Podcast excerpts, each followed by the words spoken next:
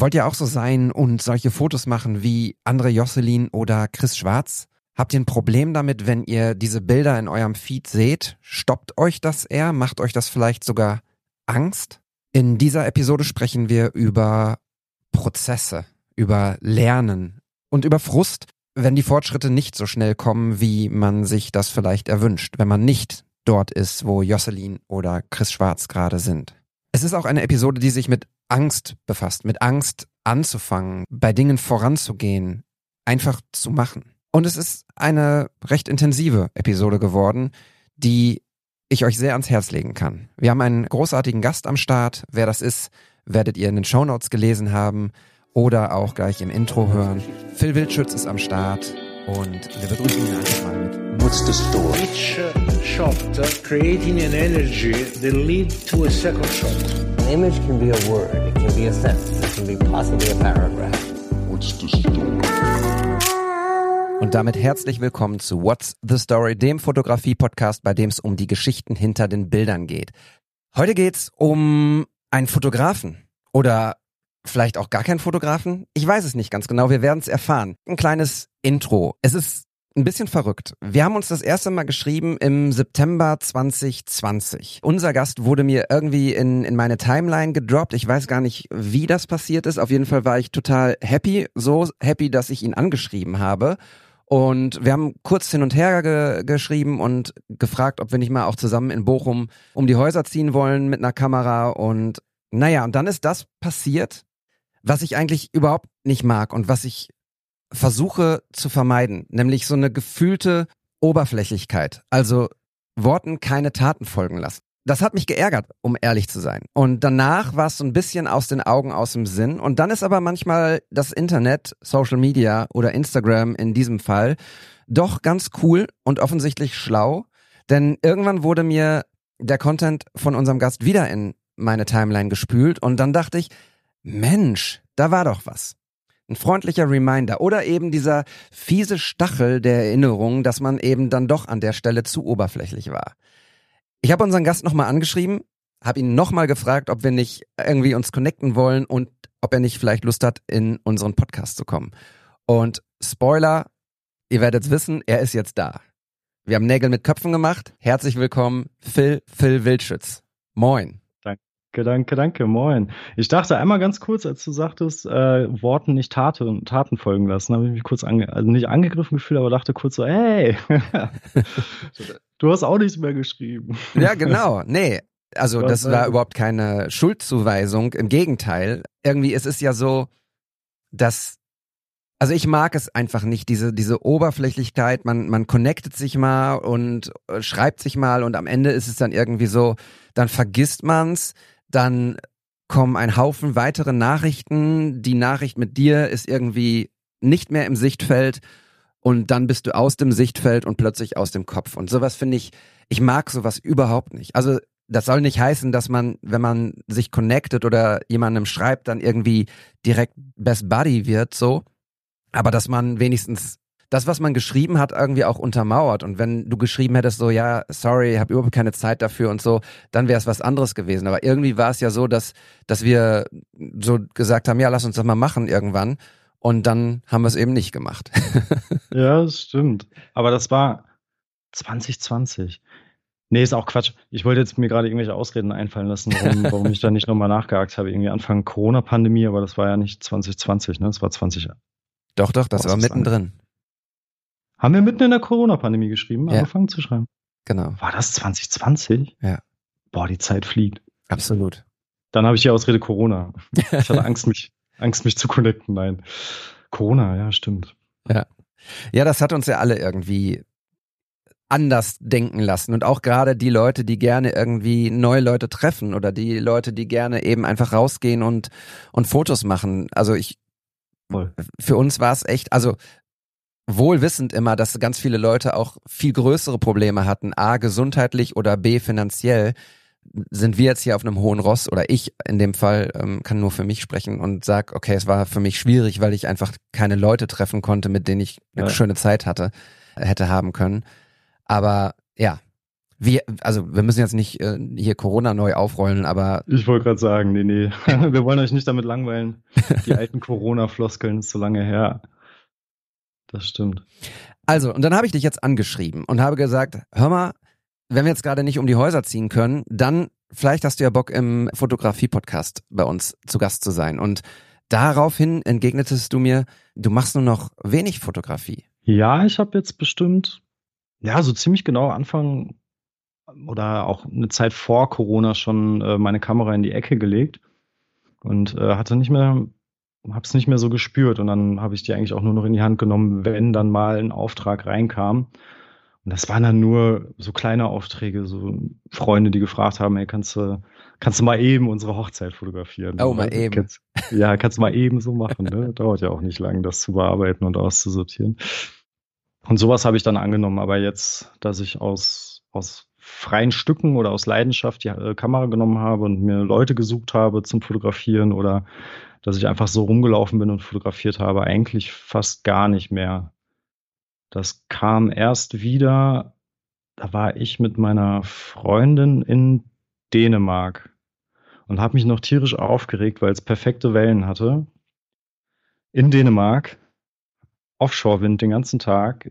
Ich weiß nicht, ob ist egal, ich will dich auch nicht mit Surf, aber die Wellen sahen so schön aus und es war ein richtig schöner Sonnenuntergang und ich hatte die meine kleine Kamera mitgenommen, weil ich dachte, man weiß ja nie und dann kam, hat es wieder so ein bisschen gekitzelt.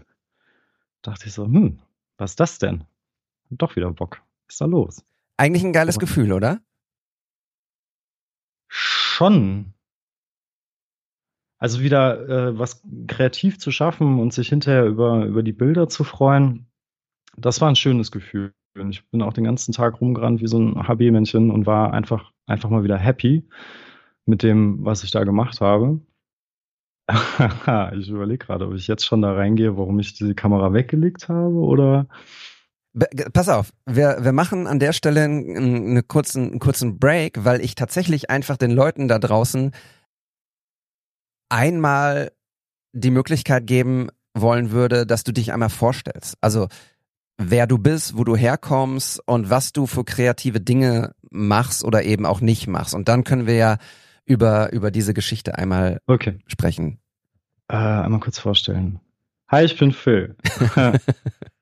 ich bin 34 Jahre alt und äh, wohne aktuell in Wetter an der Ruhr. Ich bin mit meiner Freundin vor zwei Jahren aufs Land gezogen.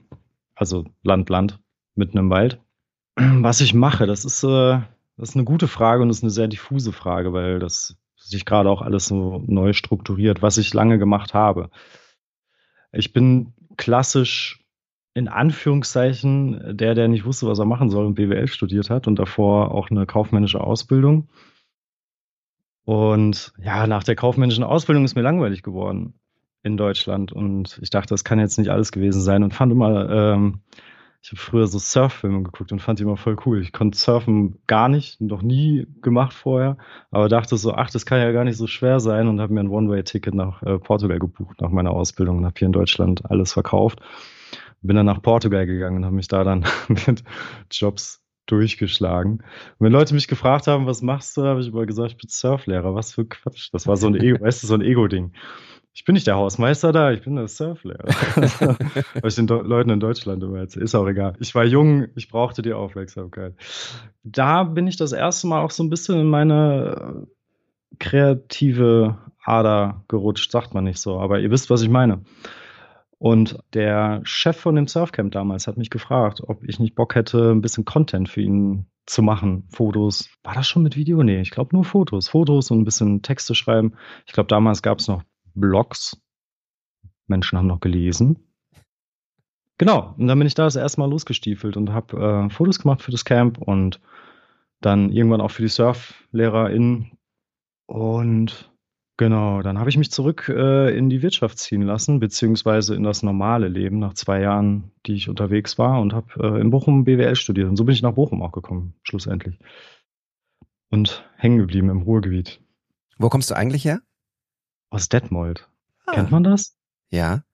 Das ja. ist so ein Freilichtmuseum. Die meisten kennen es wegen dem Freilichtmuseum. Ich habe tatsächlich ein paar, ein paar ähm, Bekannte in äh, Detmold und Ach, guck. Ja, und es gibt ein Reel, was ich gemacht habe, da erzähle ich darüber, aber das ist noch gar nicht online, fällt mir gerade ein. ähm, genau, da, da waren äh, sie mit einem meiner besten Freunde, der in äh, der Nähe von Detmold wohnt, hier zu Gast im Ruhrgebiet und wir haben so ein paar Spots angesteuert und fotografiert und das war mein mein Erwachen mit der Fuji X Pro 3 und dem Vogtländer Objektiv, mit diesem Setup Uh. und darüber handelt auch das Reel. Der Ja. Vogtländer. Der feine Herr, der feine Herr. Ja, also Vogtländer für Fuji ist Gott sei Dank einigermaßen erschwinglich. Wenn wir jetzt über Vogtländer für Leica sprechen würden, dann ah, okay. sind die Preise, glaube ich, ein bisschen anders. Siehst du, ich habe gar nicht mehr so viel Ahnung. Macht ja nichts. Und dann bist du in Bochum hängen geblieben und hast in Bochum Genau. super kreativ BWL studiert. Ich habe wahnsinnig kreativ BWL studiert und habe während meines BWL-Studiums mich daran erinnert, dass ich irgendwas vermisse. Und natürlich war es zum einen das Reisen, das konnte ich aber irgendwie in den Semesterferien machen, aber auch dieser das Kreativsein. Und ich mochte es auch immer, gerade beim Fotografieren geht es ja manchmal auch weniger um das, oder es geht schon um das Foto, aber es geht ja um dieses Zwischenmenschliche, mit den Leuten interagieren, quatschen und im Endeffekt deren Geschichte erzählen, mit dem Bild, aber auch ähm, der Geschichte zuhören, um das Bild dann dementsprechend irgendwie zu machen. Und wie war das denn damals? Dann habe ich die Lisa kennengelernt. Lisa hat mich damals gefragt, darf ich dich mal fotografieren? Lisa hat in Dortmund zu der Zeit ähm, Fotografie studiert. Und dann hat sie mich fotografiert und dann haben wir uns ein paar Mal getroffen und gequatscht. Und dann dachte ich so, ah ja, da war ja was mit dem Fotografieren. Das hat mir Spaß gemacht. Und zeitgleich habe ich äh, irgendwie eine Rückzahlung vom Kindergeld bekommen, weil das zu kurz ausgezahlt wurde oder irgendwie sowas. Auf jeden Fall waren auf einmal, weiß ich nicht, ich glaube, es waren 1500 Euro und dann habe ich mir die erste eigene Kamera gekauft. Das war damals tatsächlich auch eine Fuji, die XT20 Mhm. und war dann auch direkt so, oh, dieses Zoom-Objektiv und oh, nee, und musste dann auch direkt das äh, 35 Millimeter holen. War das Geld weg, aber ich konnte fotografieren. Und durch Lisa habe ich dann relativ schnell ähm, mit Agenturen, was heißt zusammengearbeitet, aber sie hat mich dann halt so als Backup-Shooter mitgenommen quasi und ich durfte dann halt auch mit den Models Fotos machen. Und so bin ich dann da wieder reingerutscht. Ich glaube, die erste Zeit mit der XT20 bin ich auch einfach immer nach Köln gefahren und habe einfach Menschen da fotografiert. Auf der Straße hast du sie einfach angesprochen oder außer Hüfte? Ich habe immer erst das Foto gemacht äh, und dann angesprochen oder gefragt, wenn ich dachte, ich veröffentliche es und wenn ich dachte, es war sowieso doof, das Foto oder keine Ahnung was, dann habe ich es einfach gelöscht. Beziehungsweise, oh, das ist auch ein bisschen unangenehm. Da habe ich äh, einen Obdachlosen fotografiert. Francis hieß er aus Südafrika, aber jetzt, den habe ich vorher gefragt. Also mit dem habe ich mich erst unterhalten und dann habe ich ihm erstmal einen Kaffee auch geholt, habe gefragt, ob er einen Kaffee will. Dann haben wir ein bisschen gequatscht und dann habe ich ihn gefragt, ob es okay ist, wenn ich so ein, zwei Fotos mache. Und ich habe erst hinterher so das Bewusstsein entwickelt, dass das ja irgendwie auch ein bisschen hm, ist so Obdachlose zu fotografieren. Ich meine, klar, ich habe mich mit ihm unterhalten, das war jetzt nicht einfach irgendwie draufhalten und wegrennen. Und der hatte echt eine coole Geschichte auch oder eine faszinierende Geschichte. Aber im Nachhinein, irgendwann, zwei Jahre später, dachte ich so, hm, ob man das so macht, weiß ich nicht. Ja. Ich glaube, das ist mit das schwierigste Thema irgendwie so. Bei, Ja. wenn du Kinder fotografierst, hat man ja eine ganz klare Meinung. Entweder veröffentlicht man die Bilder oder nicht. So, ne? Also, wenn wir jetzt von Social Media reden und nicht von Ausstellungen. Das Thema Obdachlose, das hat immer unheimlich viel mit mit Respekt zu tun, finde ich. Also Respekt vor dem Menschen zu haben und vor allem auch vor seiner Situation oder ihrer. Weil die Fotos, die Leute, die, die Menschen zu fotografieren, ist unheimlich schön, weil sie Aufmerksamkeit bekommen, weil sie, weil man sich mit ihnen unterhält, weil man ihnen Zeit widmet und ihre Geschichte be mitbekommt. Aber das ist ja nur punktuell, das ist ja auch flüchtig. Du wirst ja Francis danach nie, wahrscheinlich nie wieder getroffen haben, so, ne? Nee. Und du wirst nicht wissen, wo er jetzt ist und wie es ihm geht und dann irgendwie dieses, dieses Foto gemacht zu haben. Ja, es ist irgendwie so ein ganz, also das ist, ich fotografiere auch keine, keine Obdachlosen, ohne sie gefragt zu haben Und selbst dann, wie gesagt, es ist einfach echt immer irgendein schwierige, ein schwieriges Gefühl, finde ich, verbinde ich damit. Habe ich gesagt, dass ich, ich habe gefragt. Ja, ja, du Den habe ich vorher gefragt. Habe ich gesagt? Ja, ne? hast du gesagt. Ja, ja. Okay. Aber das war auch das, was du sagst. Ähm, ich habe einmal, ich frage mich nicht, wie ich da rangekommen bin. Das war jetzt auch kein, kein krasser Job oder so. Ich habe für die Agentur für Arbeit oder Jobcenter oder wie sie auch immer heißen, ich blicke da immer nicht so richtig durch, ähm, Langzeitarbeitslose Bewerbungsfotos gemacht. Und ich weiß, Bewerbungsfotos, ne, es ist halt, ne, ist langweilig, dö, dö, dö. Aber wie happy die danach waren und das, ich will mich jetzt nicht selber loben, dass das krasse Fotos waren, aber wie glücklich die mit diesen Fotos waren. Und so oft gesagt haben, oh, endlich mal einer, der sich Zeit genommen hat. Also ich habe dann mit den Leuten auch gequatscht und na und wie ist und bla. Und das war, glaube ich, so mit eines der schönsten Fotoerlebnisse, weil ich dachte so, ja krass, die gehen jetzt damit nach Hause und packen das in ihre Bewerbung. Keine Ahnung, ob die jetzt dadurch, also wahrscheinlich nicht nur dadurch einen Job bekommen oder so, aber die waren so glücklich damit. Aber das waren ne, auch noch nicht die biometrischen Fotos, oder? Weil die sind ja alle Nein, scheiße. Nein, nein. Bewerbungsfotos sind ja eh nicht biometrisch. Ach, stimmt, richtig. Ja. Ja. Denk, Passbilder. Nee, das Denkfehler von mir, ja. Passbilder. Also jeder Passbildfotograf, ihr macht einen super Job, aber ich glaube, für mich wäre das nichts. Ja, ich gehe immer, wenn ich in Köln zur Arbeit gehe, ich arbeite bei der Sportschau, parke dann in, im Parkhaus und laufe dann zum, zum WDR und ich laufe immer an, wie heißen die denn jetzt? Das ist ja witzig, dass ich das überhaupt nicht weiß, aber das ist so, ein, so eine Kette, die eben diese Passfotos macht. Picture, Pe Picture People. Picture People, ja. Genau. Und das soll wirklich jetzt kein Hate oder Häme oder irgendwas sein. Aber ich laufe immer dran vorbei und dann sitzen da immer so zwei, drei Leute drin. Ich habe noch nie irgendjemanden da reingehen sehen, um sich fotografieren zu lassen. Und ich denke immer so, also es muss ja jemand machen, diese Passfotos, aber mich würde es kreativ logischerweise überhaupt gar nicht glücklich machen, weil es ja Schema F ist. Absolut. Aber ich glaube auch, wenn du den ganzen Tag in so einem Picture People Fotostudio arbeitest, machst du ja nicht nur Passbilder, oder? Die machen doch auch Porträts und Bewerbungsbilder und Family, Studio, Shooting, weiß Ja? ich nicht. Weiß ich nicht. Ist aber auch ein Buchmann Startup, oder nicht? Picture Echt? People. Das kommt von Fotohama, wusstest du das? Ach, krass. Das ist einer der Söhne von Fotohama. Cool. Glaube ich. Gefährliches Halbwissen. Jetzt verunsicherst du mich, weil du bist für mich so der Bochumer Local, der müsste doch sowas eigentlich wissen. Ja, vielen Dank. Nee, weiß ich tatsächlich nicht. Werde Okay. ich auf jeden Fall Ja. mal nachlesen. Ja. Ich finde, Fotohama hat ganz viele coole so Felder, die sie für sich geöffnet haben. Die haben ja auch dieses Gearflix oder sowas. Auf jeden Fall, ich Mhm. Ja. weiß nicht, ob es so heißt, aber dieses Kameralein Schöne Grüße. nicht gesponsert hier, noch nicht. Äh, wenn ihr Interesse habt, ja. slidet in meine DMs. ich find's cool, wenn du als Unternehmen, in dem Fall als, als äh, Fotoladen, sage ich mal, dir Gedanken machst und sagst, okay, was könnten wir noch machen? Und wenn dann die Idee ist, okay, wir könnten Equipment vermieten oder wir könnten Picture People aufmachen oder so, finde ich ziemlich geil. Also finde ich cool, Leute, die dann irgendwie weiterdenken.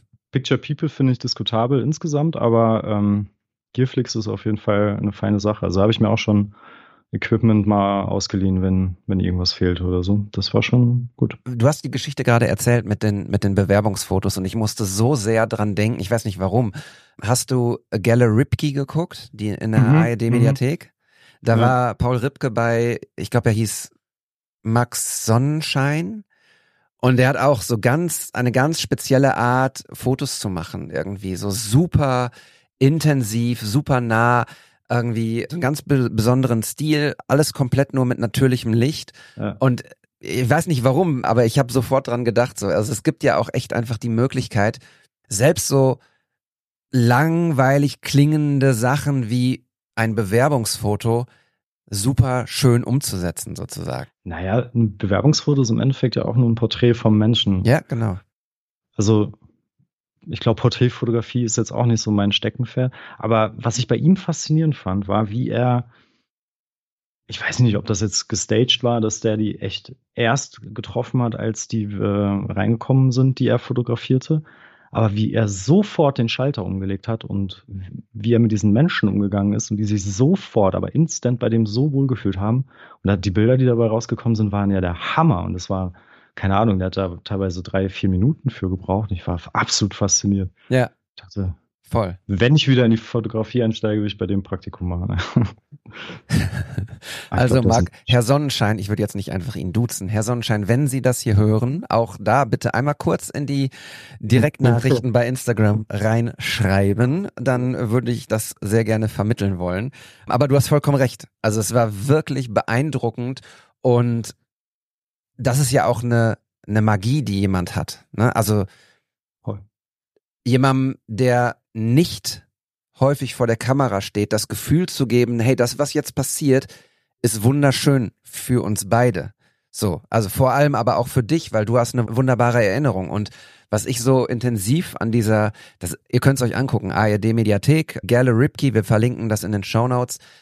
Die Art und Weise, wie er mit den Leuten kommuniziert hat auch, war ja Mhm. so offen und so, dass man sich so fallen lassen kann. Und du sagst es ja, das waren ja vier, fünf Minuten, die er gebraucht Ja. hat, um dann fertig zu sein mit dem, mit dem Foto auch. der hat auch so ganz weich kommuniziert. Das war, der hat mit einem geredet, als ob, es war eine akustische Umarmung. Ja. Der hat dir einfach so einen Arm genommen, hat gesagt, komm, ist nichts Schlimmes, was wir hier machen. Ja, so mit genau. Kamera und das war absolut faszinierend. Voll. Großer Fan. Ja. Großer Fan. Ja. Ja, absolut. So, lass uns nochmal den Haken wieder zurückschlagen. BWL-Studium und du warst mit Lisa Backup-Fotograf. Und dann? Genau. Ähm, dann habe ich angefangen, eigene Projekte umzusetzen und habe einfach Agenturen angeschrieben. Wie sieht's aus? Dadurch, dass ich selber mal ganz früher bei einer Modelagentur in Hamburg war. Ich habe mich gerade gefragt, ob ich das erzählen will. Egal. ähm, Die Leute Ah, werden dein Profil sehen, wenn sie hier äh, den Podcast hören und sie werden sehen, oh, der junge Mann sieht auch verdammt gut aus auf Bildern. Also, ja, ja, genau das wollte ich. Aussehen ist ja auch immer so eine Ansichtssache. Naja, auf jeden Fall war ich damals bei der Agentur PMA in Hamburg. Und dadurch, dass ich die Booker dann da teilweise noch so ein bisschen kannte, konnte ich dann halt mal fragen, so wie sieht's aus? Hab da jemanden, hab da New Faces, die irgendwie Shooting-Erfahrung brauchen oder oder oder. Und hab das dann häufiger gemacht und versucht, eigene kreative Projekte umzusetzen. Hab da dann so langsam gemerkt, oh, der Spaß geht so ein bisschen verloren an der ganzen Geschichte. Und wie ging's weiter? Ich glaube, dann kam es auch schon fast so, so weit. Also ich habe dann halt immer so, so kleinere Aufträge mal hier für ein Startup fotografiert, ähm, da eine Hochzeit, was man so macht. Also man nimmt ja dann auch irgendwie alles an, was so ein bisschen äh, Geld bringt. Und habe aber gemerkt, nee, irgendwas, irgendwas stimmt hier nicht. Und dann habe ich aufgehört, habe die Kamera weggelegt. Und dann kam die Corona-Pandemie und dann war ich so ein bisschen in einer Bredouille. ich sag mal, wir leben hier in Deutschland mit einem sehr guten Sicherheitsnetz, wenn du in der Struktur bleibst, die für diese Sicherheitsnetze vorgesehen ist. Aber wenn du nicht in dieser Struktur bist, hast du ein großes Problem. Und das war bei mir dann in der Pandemie soweit, dass ich noch eingeschriebener Student war. Also, hallo, Langzeitstudent. Ich habe mein Grundstudium sehr schnell abgeschlossen und dann sollte ich die Bachelorarbeit schreiben und das habe ich dann aufgrund der Fotografie und Projekte irgendwie sehr, sehr weit nach hinten rausgezögert. Und dann kam Corona und auf einmal wusste ich nicht mehr, wie ich meinen Lebensunterhalt finanzieren sollte. Ich hatte davor, hatte ich noch einen Job mit einem befristeten Vertrag, der, ich glaube, vier oder fünf Tage vor Pandemieanfang ausgelaufen ist und die haben dann natürlich nicht verlängert. Und dann saß ich da und dann habe ich erst versucht, wie heißt das, Bürgergeld? Nee, früher hieß es Hartz IV, jetzt Bürgergeld zu bekommen. Und die haben gesagt, sie sind Student, sie sind eingeschriebener Student. Für sie haben wir ja jetzt diese KfW-Kredite. Dann habe ich gesagt, ja, gute Frau, aber ich habe mein erstes Studium schon, also das Studium mit dem KfW-Kredit finanziert. Ich kann ja jetzt nicht noch einen aufnehmen, geht nicht. Ja, hm. Ja, aber Sie sind ja auch BAföG berechtigt, hat sie gesagt. Ich gesagt, ich studiere seit sieben Jahren. Ich glaube nicht, dass ich noch BAföG bekomme. Und dann sagte sie nochmal, im Grunde sind Sie ja BAföG berechtigt. Dann habe ich auch gefragt, was heißt hier im Grunde? Entweder man ist es oder man ist es nicht. Und ich bin es nicht. Naja, ist ja auch egal. Lange Rede, kurzer Sinn. Dann stand ich halt da und hatte drei Möglichkeiten.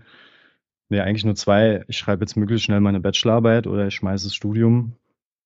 Und das Studium schmeißen habe ich nicht eingesehen. Dafür hat es zu viel Geld gekostet und naja. Und dann habe ich ganz fix meine Bachelorarbeit da runtergeschrieben, vor der ich so wahnsinnig lange Angst hatte. Und dann ging es doch irgendwie relativ zügig. Dann habe ich das abgeschlossen und während des Studiums kam dann ähm, eine Psychologin auf, aus Hamburg auf mich zu und fragte, ob ich nicht Bock hätte, mit ihr ein Startup zu gründen. Und das Startup war damals Exist gefördert. Das ist so ein Förderprogramm von der EU oder von Deutschland. Ich weiß es gerade gar nicht mehr. Und dann habe ich das ein Jahr lang gemacht. Und dann war da auch nicht viel an, an Fotografie oder Kreativarbeit zu denken. Was war das für ein Startup? Das war ein psychologisches Ah, ja. Startup. Im Endeffekt ging es um die Acceptance and Commitment Therapy. Ah, da müssen wir jetzt auch gar nicht weiter drauf eingehen, weil ich gar nicht mehr für das Startup arbeite. Nach einem Jahr bin ich dann da rausgegangen und hatte mein, mein kreatives Leben so ein bisschen vergessen und bin dann in die, äh, oder dachte, es wäre eine gute Idee, in die Unternehmensberatung zu gehen. Mal ein bisschen was ordentliches arbeiten und Geld verdienen. und da habe ich es tatsächlich geschafft, während der Probezeit also es war mir schon bewusst, dass, dass ich auf sehr dünnem Eis da rumwankel. Aber sagen wir, ich habe die Probezeit nicht überstanden. Ganz viel hin und her und dann war ich im Endeffekt aber relativ froh, dass die mich gekündigt haben. Und dann habe ich gesagt, so, jetzt mal hier aber Vollbremsung. Jetzt müssen wir erstmal gucken, wie es weitergeht. Und ja, jetzt kommen wir quasi schon zu der Pause. Soll ich direkt weitermachen? Gerne, ganz kurz nur für euch da draußen. Wir haben hin und her geschrieben und auf die Anfrage, ob du Bock hast auf diesen, auf diesen Fotografie-Podcast, hast du ja geschrieben, du machst nur noch wenig Fotos nach langer Mental Health Pause, so, ne? Auch Ja. nach, nach langer Pause einfach. Und das ist genau das, worüber du dann jetzt sprichst, wahrscheinlich, ne? Ja. Genau. Also ich wurde vor, ich glaube, 26 war ich da. Ich bin jetzt 34. Mathe ist nicht meine Stärke. Acht Jahren.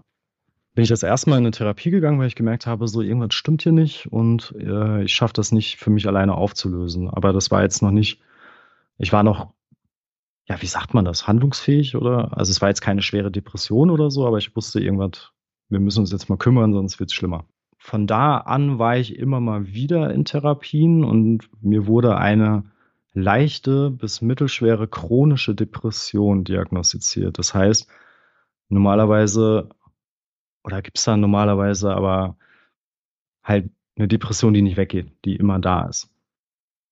Und ich war zwar handlungsfähig, aber so richtig Freude habe ich nicht bei den Sachen empfunden, die ich so gemacht habe.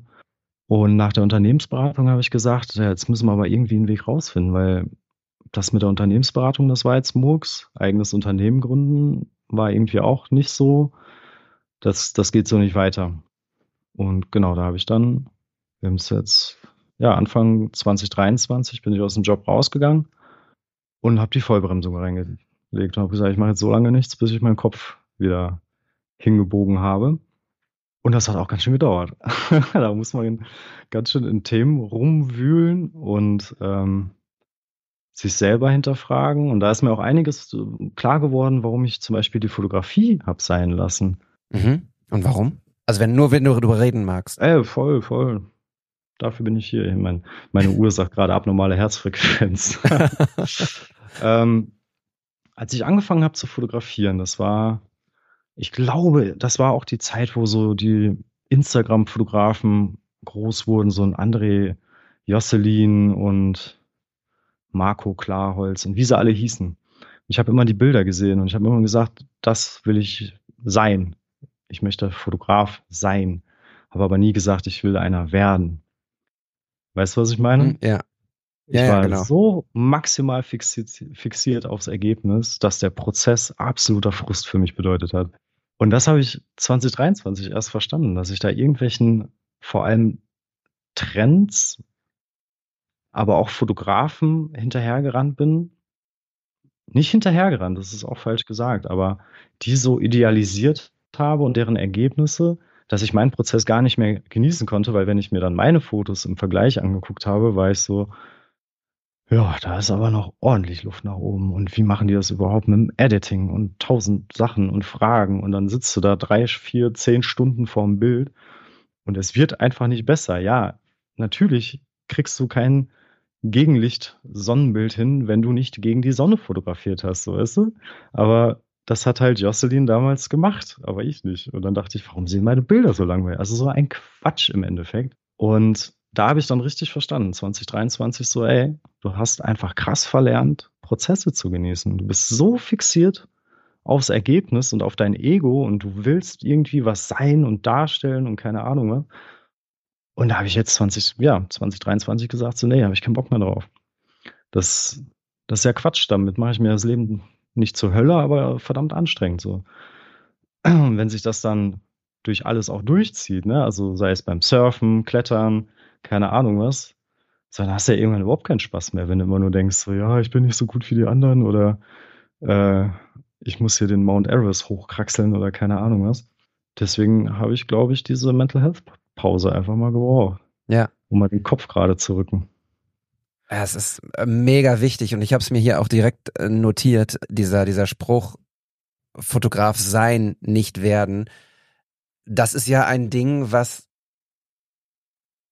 ich glaube, früher war es nicht so, dass wenn du Foto interessiert warst und du bist in deiner Stadt in eine Ausstellung gegangen von einem Fotografen, dann hast du, das ist jetzt alles hier totale, totale Spekulation, so. Aber hm. ich glaube, dass du früher nicht das Gefühl hast, du bist in eine Ausstellung gegangen, hast dir tolle Bilder angeguckt und hast oder ein Fotobuch gekauft und hast gesagt, das will ich jetzt auch sein oder ich glaube, das ist ein ein Ding, was durch Social Media enorm gepusht wurde. Und ich sehe das oder ich merke das auch häufig an mir, dass ich Fotos sehe und es entwickelt sich also Fotos zum Beispiel, jetzt ist ja gerade Südafrika-Zeit. Alle Models und Fotografen sind in Südafrika. Und ich denke natürlich auch, fernab dessen, dass ich unheimlich gerne mal nach Südafrika reisen würde, um Südafrika zu sehen, denke ich auch so, ach, wie krass wäre es denn jetzt einfach auch da zu sein? So, ich kann ja nicht in dem Bereich Fuß fassen, wenn ich nicht da bin ich kann ja nicht die Jobs bekommen, die die dort machen und die geilen Fotos schießen, die dort produziert werden, wenn ich, wenn ich nicht da bin. Weißt du, was ich meine? Ja, ja, voll, und dann komme ich aber relativ schnell wieder zu mir und weiß auch, dass ich das nicht bin. Und ich glaube, das ist ein wichtiger Lerneffekt, den, den ich auch durchgehen musste. Ich habe ein anderes Leben. Ich bin hier in Bochum, ich habe eine Familie ja. und ich bin sehr glücklich, hier in Bochum mit meiner Familie. Alles andere ist Fernweh, ist, ich habe kein Wort dafür. Es ist auf jeden Fall nicht Neid. Und irgendwann habe ich angefangen, diese Fotos genießen zu können und zu überlegen, wie ich es schaffe, zum Beispiel so ein Foto, was unabhängig von der geografischen Komponente, Meer und Berg oder so, mhm aber vielleicht besonderes Licht und besonderer Bildausschnitt oder besondere ja. Komposition. Das zu versuchen, auf, auf meine Lebensrealität zu münzen. Weißt du, was ich meine? Das ist ein guter Plan, voll. Ja, so, und das, ich, also, und ich glaube tatsächlich, ähm, es ist nicht gesund, in Instagram zu scrollen und ein Gefühl dafür zu entwickeln, zu sagen, ich will das jetzt auch, weil die Wahrheit ist, dass wenn du nicht vor Ort bist, bist du nicht vor Ort. Und der Weg ja. dorthin ist einfach erstmal eine Reise. Und zwar nicht nur eine geografische Reise, sondern tatsächlich auch eine, eine berufliche Reise und, und eine, eine Reise, die du nur antreten kannst, wenn du bestimmte Leute kennst, wenn du, wenn du einen bestimmten einen Auftrag vielleicht sogar auch hast. Das soll jetzt nicht. Wenn du mutig bist, ja. musst du erstmal richtig, richtig mutig sein, musst du am Anfang. Genau. Ich glaube, genau, und das ist ein Punkt. Ich glaube, natürlich kannst du sagen, wenn du eine andere Lebensrealität hast. Also, nehmen wir mal an, ich wäre jetzt nicht hier Familienpapa in Bochum, hätte noch einen, einen guten, coolen Job bei der Sportschau, sondern ich wäre Freelancer-Fotograf und jetzt ist eh gerade so ein bisschen auftragslose Zeit. Ich habe halt fünfeinhalbtausend Euro gerade, die ich investieren kann. Why not? Warum nicht nach Südafrika fliegen und gucken, was passiert? So. Aber es ist nicht meine Realität. Und davon muss ich mich halt komplett befreien. Mir hat es tatsächlich geholfen zu sagen, wie könnte ich denn Bilder so schießen, wie ich sie dort sehe, nur eben nicht in Südafrika. Versuche mich dann noch, noch freier zu machen. Also glaube ich zumindest im Moment gedanklich irgendwie, dass ich ähm, die Bilder Bilder sein lasse, die ich jetzt zum Beispiel aus Südafrika sehe. Weil kann ich hier nicht umsetzen, weil das Licht in Südafrika ganz speziell ist oder ja, sagt man ja immer so. Und dass ich die Bilder gar nicht mehr so konsumiere, dass ich denke, das will ich irgendwie auch kreieren oder irgendwie was ähnliches kreieren. Sondern ja, ich sitze jetzt hier halt gerade in Deutschland, es schneit und mache halt da was draus. Also wenn ich jetzt wieder fotografiere oder auf den Contentzug aufspringe. Du hattest ganz am Anfang gesagt, da wollte ich nochmal kurz drauf eingehen, dass du glaubst, dass das früher durch Ausstellungen vielleicht eher nicht so war, dass die Leute, aber ich glaube schon. Ich glaube nicht, dass das, dass Social Media das groß geändert hat. Ich glaube, das Einzige, was Social Media geändert hat, ist halt die Art und Weise, wie, wie Fotos konsumiert werden. Also, wenn du früher in eine Ausstellung gegangen bist, du hast dich vor ein Foto hingestellt, glaube ich, auch nur eine These. so mache ich es, wenn ich auf Ausstellungen gehe. Und ich gucke mir das Foto fünf bis zehn Minuten an und frage mich, warum gefällt mir das Foto? Warum finde ich das so schön? Und natürlich mache ich das, wenn jetzt Fotografen, die ich bewundere oder die ich gut finde, ein Foto posten bei Instagram, dann gucke ich mir das auch noch was länger an. Aber bei der Masse an Fotos, die da hochgeladen werden oder die man sich da durchguckt, wenn man gerade irgendwie so einen Instagram-Anfall hat und eine halbe Stunde rumscrollt, kannst du ja gar nicht jedes Bild in, im Ganzen irgendwie wahrnehmen.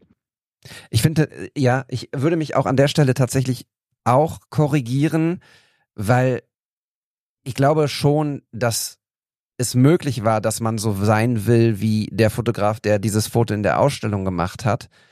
Ich glaube aber, die Frequenz ist eine andere. Und Voll, das auf jeden Fall. Ne, die Frequenz und die Verfügbarkeit. Also man geht ja, keine Ahnung, einmal im Monat, wenn es hochkommt, in irgendeine Ausstellung. Ja, Instagram konsumierst du fünfmal am Tag. Also die wird quasi fünfmal am Tag unter die Nase gerieben, so edgy badge. Du bist. Ja, und plus, ich glaube, dass es halt auch teilweise so ein Lifestyle-Ding ist. Ne? Du siehst dann die Fotografen, die machen dann eine Story und du denkst dir so, oh ja, cool, hier jetzt in dieser fetten Villa abhängen und Fotos machen und keine Ahnung was. Und das gab es früher definitiv nicht. Da können wir uns drauf einigen, ja. glaube ich. Ja. Ich habe jetzt mein, mein lieber Freund Olli Hugo, Mitbegründer dieses Podcasts, der jetzt nicht mehr Teil des Teams ist, der ist jetzt gerade auf Weltreise uh. und ist ähm, cool. heute, glaube ich, in Sydney angekommen, hat jetzt äh, fünf Monate Asien gemacht, jetzt gerade Melbourne hinter sich und ist jetzt in Sydney. Und jedes Mal, wenn ich seine Fotos gesehen habe, also ist ein ganz großer, großartiger Fotograf, guck dir sehr gerne seine Bilder an, at Olli Hugo, ich schicke dir das nachher mal durch. Ich war nie neidisch auf seine Reise, sondern habe mich immer wahnsinnig mit ihm gefreut, dass er ja. unterwegs ist. Aber jetzt war er tatsächlich drei Tage, glaube ich, bei den Australian Open und ich liebe dieses Tennisturnier. Ich liebe Tennis. Ja. und er postet plötzlich irgendwie Fotos von vom Center Court dort und von in der Rod Laver Arena. Und da habe ich ihm das erste Mal geschrieben, Junge, jetzt bin ich neidisch. Jetzt hat er dich erwischt. Ja, da hat er mich Aber erwischt. Bist du allgemein nicht so die Travel-Maus dann? Weil du sagtest, du bist nicht so neidisch auf die Reise oder so? Oder ist das einfach etwas? Nee, ich mag Neid nicht. Ich mag lieber, also ich habe es, glaube ich, ganz gut geschafft, dass ich Neidgefühle ja. eher umwandle in, dass ich mich für jemanden freuen kann. Also ich glaube, da sind wir wieder Nein. beim Thema Lebensrealität. Ich kann nicht auf eine Weltreise gehen. So. Warum soll ich neidisch sein auf jemanden, der das gerade kann? Sondern ich freue mich viel lieber darüber und ich merke, dass wenn ich zum Beispiel teilhaben kann, dass wir einmal in der Woche quatschen oder uns ein paar Nachrichten hin und her schreiben oder so, dann nimmt er mich ein bisschen mit auf die Reise. Was natürlich nur ein, ein minimales Gefühl von dem ist, was er lebt. Aber das macht mich auch glücklich tatsächlich. Gute Eigenschaft, voll. Also, das war eher so eine, so eine allgemeine Frage, ne? Ob Ja. du ähm, insgesamt eher nicht so gerne reist, was da vollkommen fein ist und cool. Und ich kenne viele Menschen, die einfach sagen, so, nee, brauche ich nicht. Oder ob du sagst, dadurch, dass du in deiner Realität sitzt und keine Lust auf Neid hast. Doch, ich, also ich reise unheimlich gerne und in Wahrheit auch viel zu wenig. Das tun wir alle. Genau. Außer dein Kumpel. Ja. Liebe Grüße. Ja, 14 Monate Weltreise ist auch echt nice, so, ne? Nee, ich, also ich buche mir zum Beispiel meine Reisen oder ich, ich nehme mir meine Reisen dann über Umwege sozusagen. Also mit der Familie ist es so, dass wir jetzt mit zwei ähm, schulpflichtigen Kindern oder einem schulpflichtigen Kind natürlich angewiesen sind auf Ferienzeiten. Du kannst in Ferien einfach keinen, also da kannst du dir nichts leisten, irgendwie eine große Reise zu machen. Wir haben nicht im Plan, dass wir irgendwann mal, also Stand jetzt sagen, wir nehmen ihn mal jetzt für, für ein Jahr aus der Schule und, und gehen auf Reise. Vielleicht wird es noch stattfinden, könnte ich mir schon vorstellen. Aber zum Beispiel, was, was mich immer sehr erfüllt ist, ich gebe ja Fotografie-Workshops und wir waren vergangenes Jahr in Ich hab's Lissabon. gesehen. Ich war völlig fasziniert. Geil. habe jetzt heute tatsächlich liebe Grüße an Sabrina von Vogtländer mit ihr äh, über den Paris-Workshop im Mai gesprochen und der steht jetzt auch ähm, von der von der finanziellen Seite und von der Oh, du machst im Sponsoring-Seite. Mai einen Workshop in. Geil. Genau, ja. Also genau, wenn ihr da draußen Bock habt, es gibt noch ein paar Plätze. 23. bis 26. Mai Paris. Es gibt einen großen Vogtländer-Koffer, an dem ihr euch ausprobieren dürft. Wir haben ähm, kleine Kameras von Instax dabei, die ihr dann auch behalten könnt. Wir haben zwei wunder wundervolle Models am Start und wir werden uns um People und Portrait und Street Photography kümmern. Fabian ist am Start und es wird eine ganz geile Zeit. Da freue ich mich Wenn schon. das sehr. nicht gut klingt, meine Lieben, dann Ja. müsst ihr auf jeden Fall mitfliegen. Genau, Geil. wir fahren mit, äh, wir fahren mit dem, mit dem Zug, wir fliegen nicht. Auch noch nachhaltig. Auch noch nachhaltig. Da genau. ja jetzt wirklich kein Argument mehr nicht. Das ist der Wahnsinn. Guck mal. Ja, also wenn ihr Interesse habt, hört euch den Lissabon-Podcast an, dann wisst ihr ungefähr, was euch erwartet. Ähm, es gibt auch noch eine Vorschau auf Paris, einen Workshop-Podcast, den Fabian und ich aufgenommen haben, der ein bisschen hinfällig ist äh, von der Terminierung. Aber ihr könnt ihr jetzt einfach auf, auf Mai 2024 stülpen und dann passt das auch. Also, wenn ihr Bock habt oder Fragen vor allem erstmal, schreibt mir, schreibt uns und dann ähm, werden wir versuchen, die zu beantworten und euch mitzunehmen. Es gibt, glaube ich, noch vier Plätze. Vier Plätze noch. Haut rein, Leute. Ja. Mental Health Pause. Jetzt sprechen wir wieder. Und wie geht's dir denn?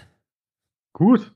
Also würdest du jetzt sagen, so, das, das war richtig und wichtig und ich bin jetzt an einem Punkt, wo du, wo du sagst, von jetzt an geht's wieder in eine Richtung, die ich gut finde, sozusagen, für dich selbst. Mir geht's sehr gut. Und die Pause war, war richtig gut und ich weiß auch, wie sau privilegiert das ist, dass ich einfach mal eben so äh, fast ein Jährchen Pause machen kann. Und ja, oh, man fühlt sich da immer so ein bisschen nicht wie ein Schmarotzer, aber so weißt du, was ich meine? Ich bin 34 oder äh, ich kann dir gerade nicht sagen, wo die Reise hingeht. Ich weiß gerade, dass ich Bock drauf habe und äh, ähm, dass ich auf jeden Fall wieder an einem Punkt stehe, Prozesse genießen zu können. Und das, das war wichtig, das in 2023 raus, rauszufinden.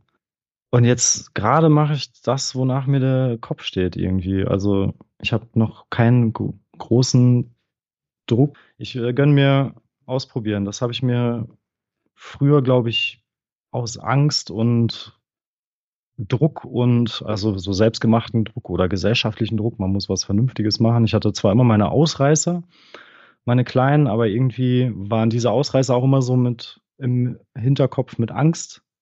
Und ich muss, muss ja leisten und ich muss ja, muss ja jetzt so langsam mal Karriere machen und und und. Und diese Angst ist halt das erste Mal nicht mehr so präsent im Hinterkopf, wo ich mir denke, so, und jetzt habe ich das erste Mal in meinem Leben so einen kleinen Raum, wo ich mal ganz genau hingucken kann, worauf habe ich denn jetzt Bock und was bietet denn überhaupt einen Mehrwert und also einen Mehrwert für andere Menschen, nicht für mich. Und genau, deswegen probiere ich gerade aus. Und wenn Menschen auf mein Instagram gehen, denken die sich, warum labert der jetzt in die Kamera? Ein bisschen late to the party, aber ja, keine Ahnung, weil ich Bock habe, mich mit Film gerade auseinanderzusetzen und weil ich das Medium spannend finde und weil ich glaube, dass Film immer wichtiger wird und Fotos leider ja schon wichtig sind, aber und auch immer bleiben, aber nicht mehr so, also sagen wir, in der Aufmerk Aufmerksamkeitsökonomie untergehen. Ja, da würde ich dir äh, versuchen zu widersprechen. Ja. Das ist ja das, was uns Social Media suggeriert. Mach lieber ein Reel statt einem Foto. Ich glaube aber, also das ist mein Gefühl und das, ich hoffe, dieses Gefühl werde ich nie verlieren. Ich finde, ein Foto ist immer tausendmal mehr wert als ein kurzes Video. Ist, also ist einfach. Uh, alle Videografen da draußen. Nein, damit meine ich nicht. Nein, nein, nein. Also ja, ja. vielleicht setze ich mich hier komplett in die Nesseln, aber ist, deshalb sage ich ja, das ist mein Gefühl. Ein, ein Foto von einem Moment zu haben und diesen Moment äh, im wahrsten Sinne des Wortes eingefroren zu haben, den gibt es nur einmal, finde ich, ist für mich viel intensiver, als wenn man eine Kamera mitlaufen lässt.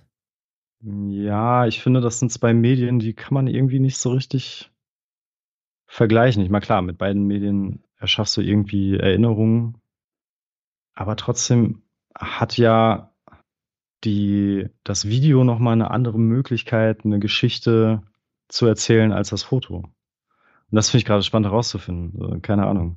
Sagen wir, wie es ist. Ein Video ist auch nur ein Foto mit mehreren Frames.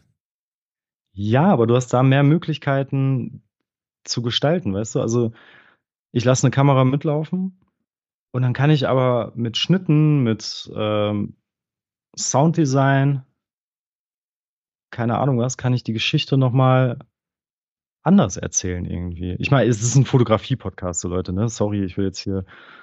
Ich liebe Fotografie und ich fotografiere auch voll gerne, aber ich finde es auch spannend, sich mit dem Medium mal auseinanderzusetzen, weil das nochmal andere, andere Möglichkeiten. Ich liebe Musik.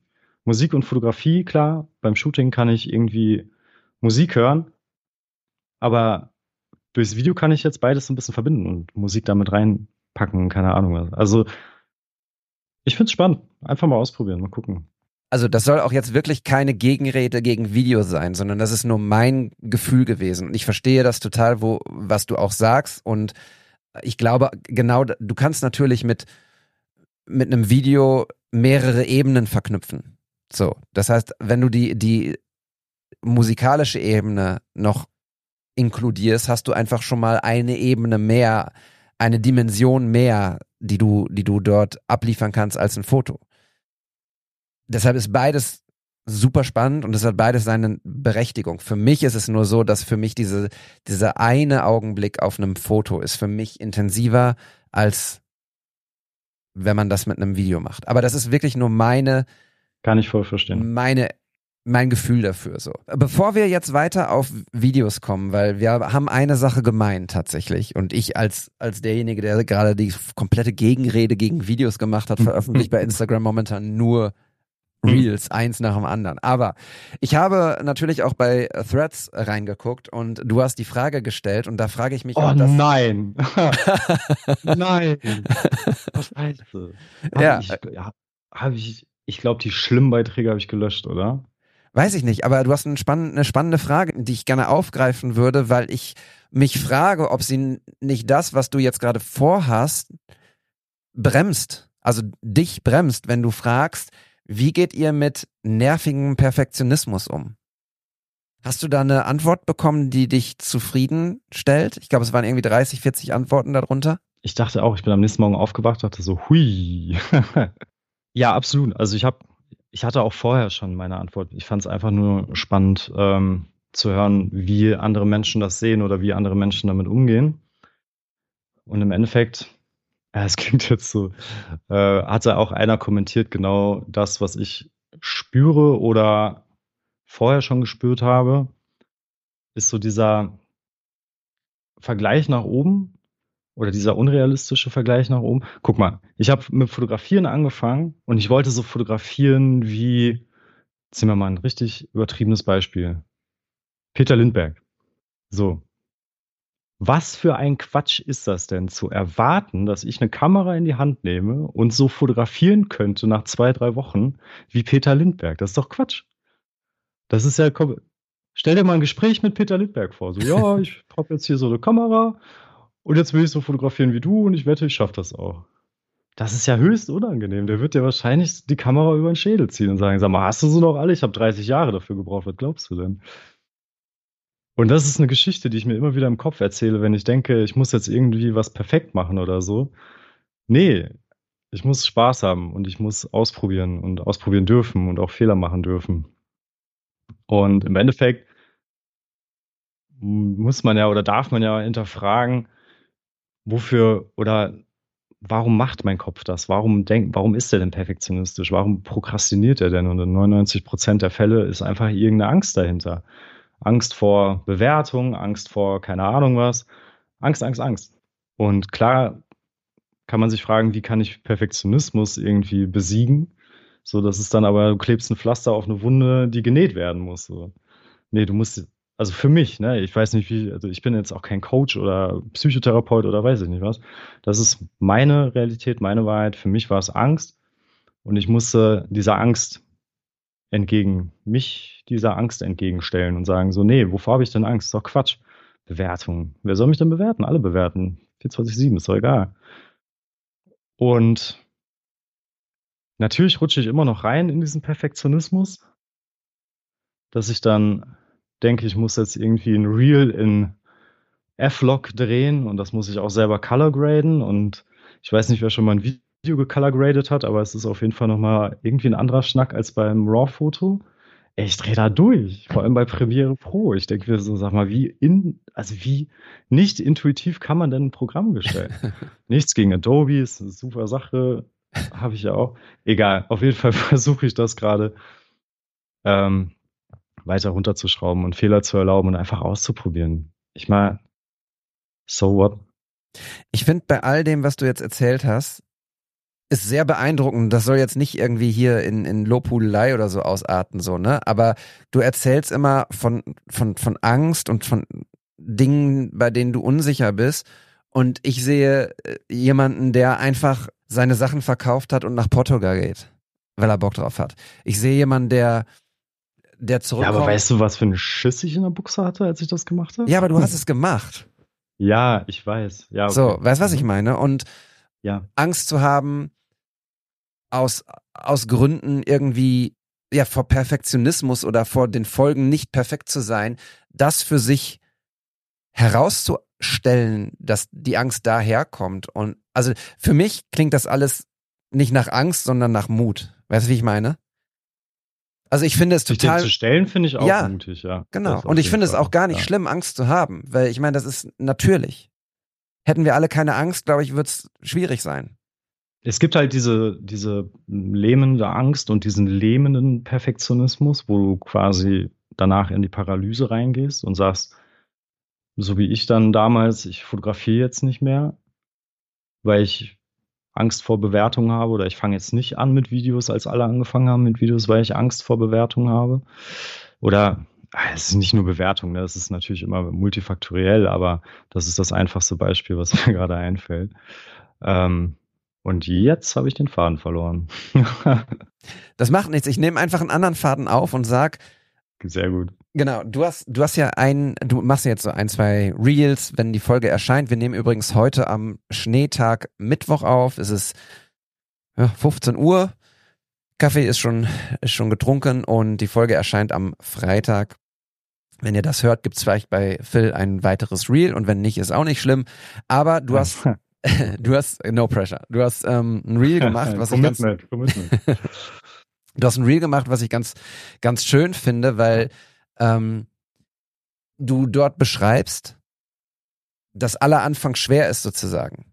Und du hast dich mhm. selber dabei aufgenommen, genau das einmal aufzusagen. So nach dem Motto, ja, alle sagen immer irgendwie, du musst einfach anfangen.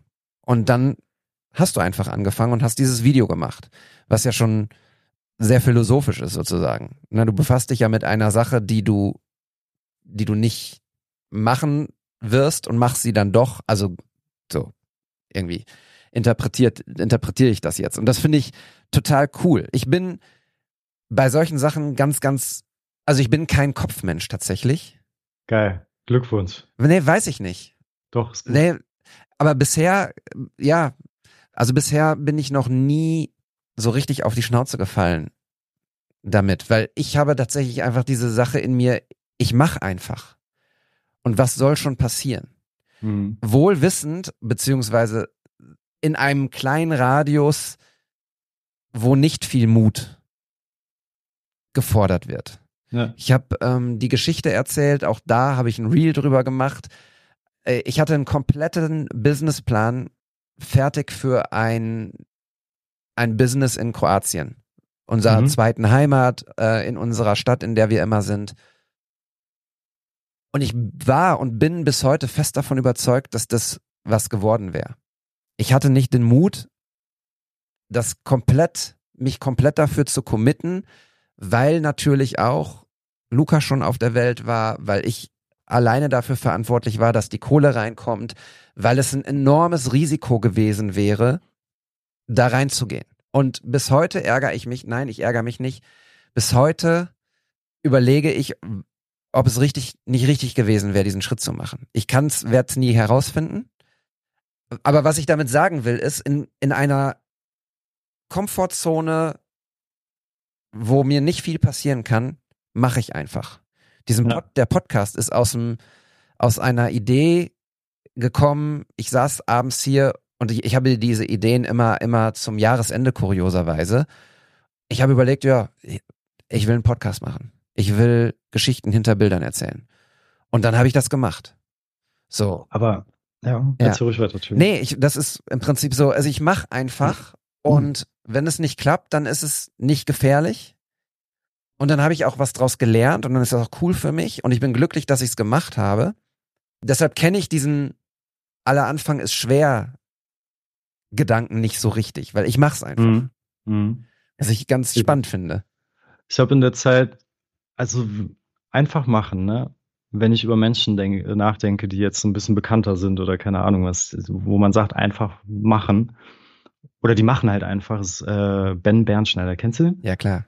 Absolut, ich bin Liebe großer Grüße. Fan von dem, weil der, ich habe den jetzt in zwei, drei Podcasts auch mal gehört und der hat ja auch eine komplett andere Content-Strategie jetzt auf einmal und hat auch am Anfang gepostet irgendwie so, ja, pff, ähm, dass die Fotobubble da irgendwie nicht so positiv drauf reagiert hat und er hat gesagt, ja, fuck it, ey. Oh, Entschuldigung.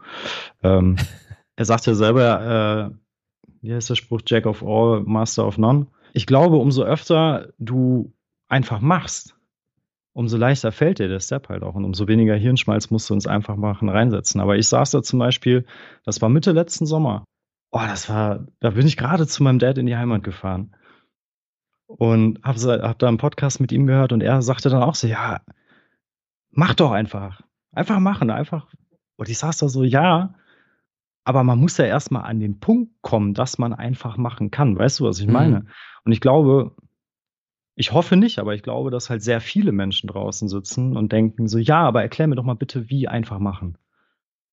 Also Ja. zumindest in meiner Bubble, wenn ich mich mit Menschen unterhalte, ist es ganz oft das Thema, ähm, boah, ich würde voll gerne mal wieder das machen oder das machen. Das muss ja jetzt gar nicht Fotografie oder die Riesenpläne oder keine Ahnung was sein. Es sind ja auch diese Kleinigkeiten.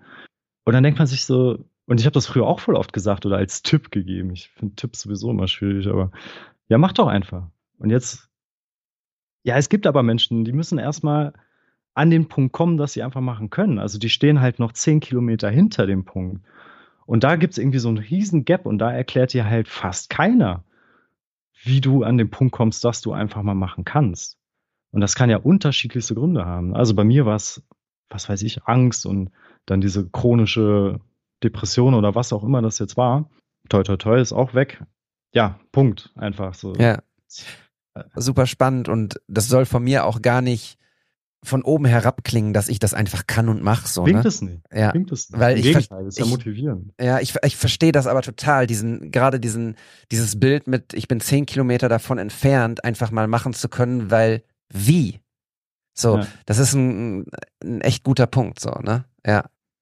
Vor allem, wenn du gerade in so einer depressiven Phase bist, dann du, du weißt nicht, warum du nicht machen kannst. Also das ist, das sind kein, du kannst die Emotionen halt nicht packen, so, ne? Heute kann ich sagen, ich bin traurig, weil, hm, hm, hm. ich bin sauer, weil, hm, hm, hm.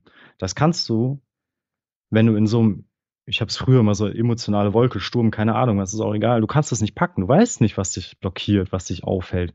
Du stehst da einfach nur und denkst so, verdammt nochmal.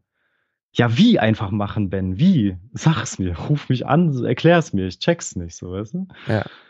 Jetzt habe ich es ein bisschen besser verstanden, aber ja, ich finde immer so dieses einfach machen. Aber die Schritte davor, so Ben hat auch einfach nur gemacht, weil er schon 30 Mal vorher einfach mal gemacht hat. Der erfindet sich ja gefühlt alle fünf bis zehn Jahre neu. Oder genauso wie bei dir, du hast halt oft genug einfach gemacht, als dass du jetzt, du musst gar nicht mehr drüber nachdenken, ja, pff, ist ja egal. Ja. Ja. ist, also, wenn Leute zu euch sagen, einfach mal machen. Und ihr wisst nicht, wie ihr anfangen sollt. Bucht mein Coach, nein, Quatsch. Aber lasst euch davon nicht runterkriegen, ey. Ohne Witz. Ich glaube, es gibt vielen Menschen da draußen so, oh, das klingt gerade richtig motivations bla bla Coach. Nee, ja, aber ganz ohne Scheiß. Also Mhm. ich, ich fühle das sehr, was du sagst. Und äh, ganz ehrlich, wenn ihr da draußen eine Idee habt und euch fehlt der, der Anschubs, genau das, was Phil gerade sagt, so dieser, dieses, ich bin noch weit entfernt davon, einfach mal zu machen. Lasst uns drüber sprechen. Ich meine das jetzt nicht, dass ich mich hier als Coach verkaufe, weil das ist nicht mein Businessmodell, aber vielleicht kann ich euch einen Hinweis geben. Also, wenn ihr mögt, schreibt einfach. So, dann können wir drüber sprechen. Verlinkst du meinen Instagram? Mir könnt ihr auch schreiben. Also Ja, ich bin da auch echt immer im, gerne im, zum Austausch bereit. klar. Wenn es euch nicht gut geht, sucht euch Hilfe. Redet darüber. Gerade die Männer. Ich habe gezwinkert so. Gerade wir. Sag mal, ähm, das ist ja ein Fotografie-Podcast, ne? okay. Oh wow, wir sind ganz weit abgebogen. Nee, überhaupt ein bisschen, nicht. bisschen war es ja noch. Nee, nee, nee. Ich finde, ich finde, es macht mir sehr viel Spaß gerade mit dir, all das zu besprechen, was wir besprechen. Ähm, es geht hier tatsächlich um die Geschichten hinter den Bildern und die Geschichten hinter den Leuten, die Bilder machen. Und du machst ja auch Bilder. Und wenn ihr euch mal Phils Account anguckt, ich äh, verlinke den natürlich in den Show Notes, dann werdet ihr ganz viele tolle Bilder sehen. Also tolle Bilder von Phil, wie er aussieht, aber eben auch Mhm. ganz viele Jetzt tolle, ganz viele tolle Bilder, die du gemacht hast. Ich sehe intensive Porträts, ich sehe tolle Lichtstimmungen, ich sehe coole Perspektiven, interessante Menschen, tolle Geschichten. Es gefällt mir sehr, sehr gut. Ich habe zwei, drei Bilder rausgesucht, die ich einmal, wir machen das immer so, wir beschreiben die Bilder.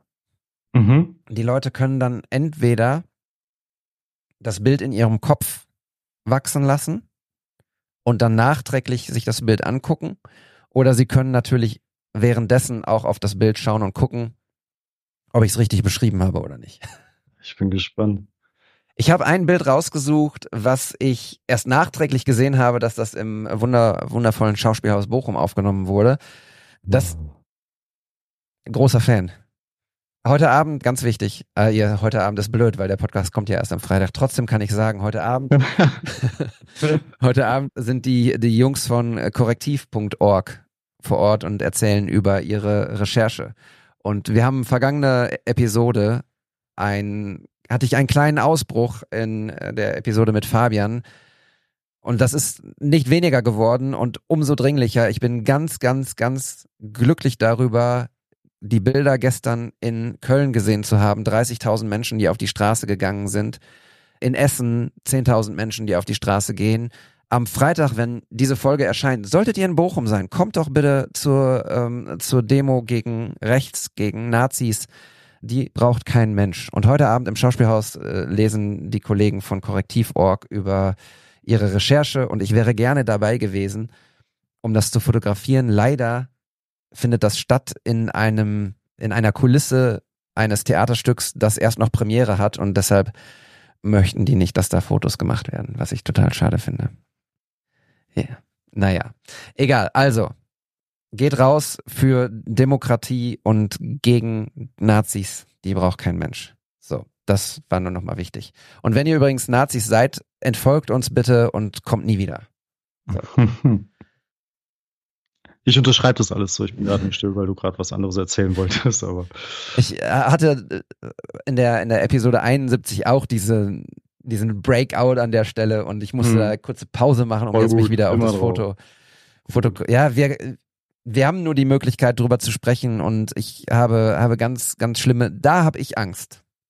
Wenn ich sowas höre und lese und Wahlergebnisse sehe, habe ich Angst. Vor allem um die Zukunft meiner Kinder. Das stimmt. Aber es waren 30.000 in Köln oder Ja. Berlin auf der Straße? In Köln, ne? Also in Köln, ich weiß nicht, wie viel in Berlin waren. Lass mal Bochum knacken. Mach mal 40.000 Nazis haben, die haben keine Chance. Wir sind zu viele Gute. Ja, Kriegen das hin. ich hoffe das. Also, zurück zur Fotografie. Du hast ein Foto gemacht und das habe ich ähm, gesehen in deinem Feed, weil es irgendwie so mich, mich angesprochen hat. Wir sehen ein Foto, was relativ low light geschossen ist. Wir sehen, also es ist viel, viel schwarz, viel dunkel, Nacht oder eben wenig Licht.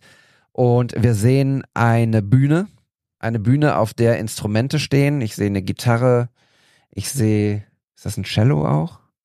Zwei Gitarren, ich sehe eine, eine ein Schlagzeug und ich sehe einen Typen mit einem coolen Hut auf dem Kopf, der die Bühne gerade verlässt. Man sieht sein Gesicht nicht und das ist das, was mich so so gecatcht hat an diesem Foto. Der Hut ist deutlich zu sehen, weil er im Licht ist. Der Mensch, der dort von der Bühne geht, ist halb im Schatten und man sieht sein Gesicht nicht und er geht gerade von dieser Bühne und ich weiß nicht genau, ob, ob er von der, ob es ein Abgang von der Bühne ist nach einem Konzert oder ob er, nachdem er die Instrumente gecheckt hat, runtergeht, aber so, ich finde, dieses Foto erzählt so viel und es ist so, so ein, so ein intensives Bild, weil es einfach sehr viel Raum für Spekulationen lässt. Und ich mag es unheimlich gerne, weil ich drüber nachdenke, was das wohl für ein Abend war. Du schreibst drunter, the stage is yours, also wird es wahrscheinlich noch stattfinden, das Konzert an der Stelle, als du es gemacht hast, oder? Boah, nee, ich glaube, das war wirklich äh, zum Schluss des Konzerts. Okay. Meine Captions waren nie so die. nie durchlesen, das ist immer nur Quatsch, was da steht. Ja, erzähl mal, was war das für ein Foto? Was war das für ein Moment? Bist du da in, im Publikum gewesen, hast einfach die Kamera rausgeholt oder? Also die Band heißt Mighty Oaks. Das ist, äh, wer sich ein bisschen in der Folk-Musikrichtung bewegt, kennt die vielleicht. Die hatten, ich weiß nicht wann, die hatten einmal einen relativ großen Erfolg in Deutschland mit einer Single. Und der Typ ist Ian Hooper. Hopper, Hopper? Ian H-O-O-P-E-R. Wie wird das ausgesprochen? Hopper. Hopper. Hopper. Hopper. Ja. Hopper. ähm, und ach, Mighty Oaks, die hatte ich irgendwann mal live gesehen äh, in Bochum beim Festival von der Uni. Und dann habe ich gesehen, dass sie so eine Akustik-Session im Schauspielhaus machen wollen und dachte so, naja, frage ich mal. Das war dann wieder so ein mutiger Moment. Ich habe in meinem Leben noch keine Band fotografiert und nix und habe die dann angeschrieben, so, ey, wie sieht's aus? Und die haben direkt geantwortet, so, ey, ja klar, voll, komm vorbei. Was willst du essen? So. und dann habe ich halt ja schon den ganzen Tag mit den Jungs dann verbracht und auch Backstage und draußen dann nochmal Porträts gemacht. Und äh, das Foto ist nach dem Konzert entstanden, als Ian von der Bühne kam. Genau, das sind die anderen, waren schon an ihm vorbei. Haben die, haben sie die Bilder auch irgendwie äh, für sich ver verwendet? Also bei ja, das war super witzig. Also im Endeffekt war das ja schon wieder so ein Hirngespinst. Noch nie eine Band fotografiert und dann direkt eine etwas bekanntere. Und klar, die haben das dann auch für soziale Medien genutzt. Die haben mich gefragt, ob sie ein Foto verwenden dürfen fürs Cover von ihrer neuen Single. Was halt auf, auf die LP draufkommt. Und da war ich dann so, ey, geil, schön. krass. Also im Endeffekt, ursprünglich habe ich einfach nur Spaß an der Freude da fotografiert und dann ähm, kam das dann doch aufs Cover da. Da war ich, war ich froh, war ich stolz. Dachte ich so, wow. Geil. Die sind 2024 wieder in Bochum. Sehe ich Ja, guck gerade. mal. Christuskirche. 23.10. Ja, wieder so eine geile Location eigentlich. Ne? Ja, voll. Nicht äh, gucken, ob du jetzt anfragst. hey, Ian, was geht? Ich hatte Phil. Oh, das Bescheuerte war auch, ich hatte ja noch nie eine Band fotografiert. Und das Wichtigste, also falls du irgendwann mal auf die Idee kommst, eine Band zu fotografieren oder fotografieren zu wollen auf der Bühne, kein weißes T-Shirt oder Pullover. Ich hatte ein knallweißes T-Shirt an, aber ich hatte halt meine schwarze Jacke. Ich habe in meinem Leben noch nicht so geschwitzt wie diesen, Anderthalb Stunden, meine Aber hat man es dir denn gesagt, dass du, also hat man ich dir hab, dann, Nee, nee, ich habe vorher gefragt, so, ähm, ich glaube, das war ein Tontechniker. Ich so, ey, ganz ehrlich, ich habe noch nie eine Band oder irgendwas, so muss ich auf irgendwas achten. Und meinte er so, ja, ist ganz geil, wenn du halt unauffällig und nicht groß rumrennst und bitte ähm, kein weißes Shirt und guckte so auf mein T-Shirt und ich so, ja, danke für den Tipp.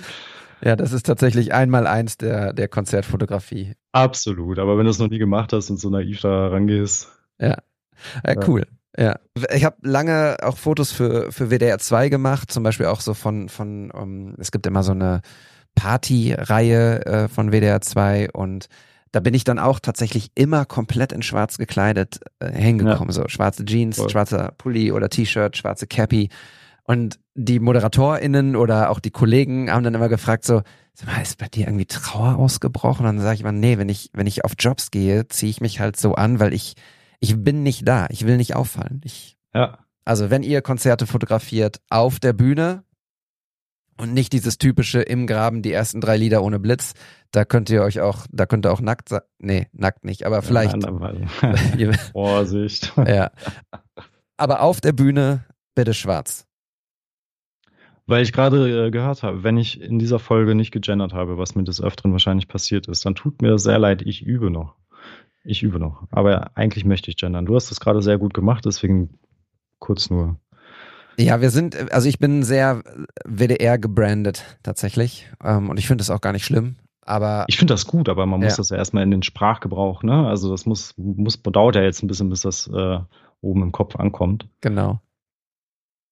Ich habe noch Okay. ein zweites Foto rausgesucht. Ja. Da hattest du nichts zu gesagt, aber ich möchte da eigentlich drüber sprechen, weil ich es einfach super, super schön finde. Ich sehe ein Foto, was du geschossen hast in einem Bus.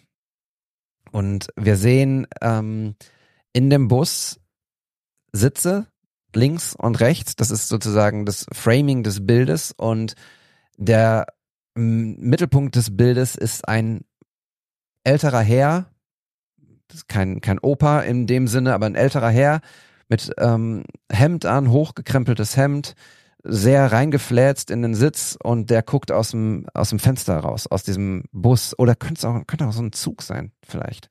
Und das Fenster sieht aus, als wäre das aus Holz. Also vielleicht ist es wirklich eher ein, ein Zug als ein Bus. Du wirst es gleich aufklären.